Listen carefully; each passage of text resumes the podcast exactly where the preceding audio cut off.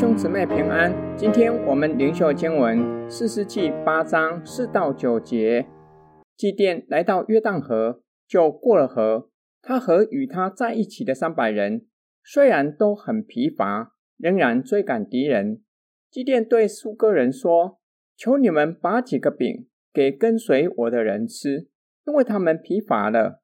我还要继续追赶米甸人和两个王西巴和萨木拿。”苏哥人的首领回答：“西巴和萨木拿现在不是已经在你的手里吗？我们应该把饼送给你的军队吃吗？”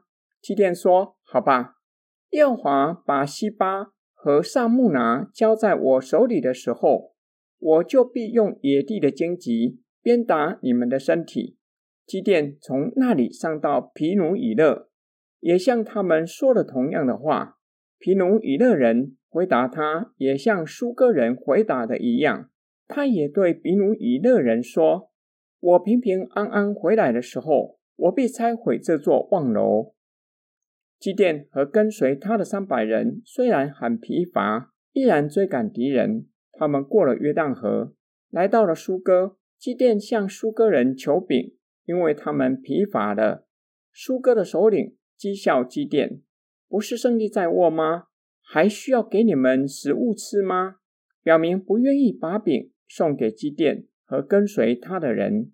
基甸回答苏哥人：“等上主把西巴和撒木拿交在他的手中的时候，必用荆棘鞭打苏哥人的身体。”基甸从苏哥上到比努以勒，也向他们求饼。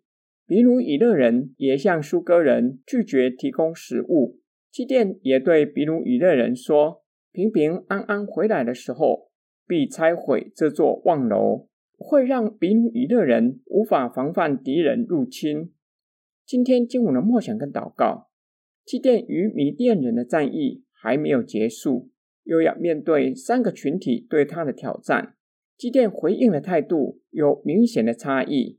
基甸面对支派强壮、拥有优势军事力量的以法莲人的挑战，和颜悦色、圆融地解决以法莲人的不悦；然而，面对比较弱势的苏哥人和比努伊勒人的挑战，他们表明不愿意提供食物。基甸不仅显出不悦，甚至口出恶言恐吓他们。等他打完胜仗回来，必重重的惩治他们。基甸如此的回应得体吗？是上主所兴起的拯救者应有的态度吗？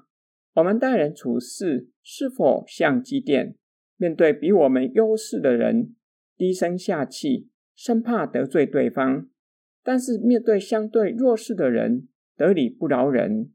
基甸为什么会变成这样的人？会不会与军事上的胜利，打败以色列人的仇敌米甸人有关？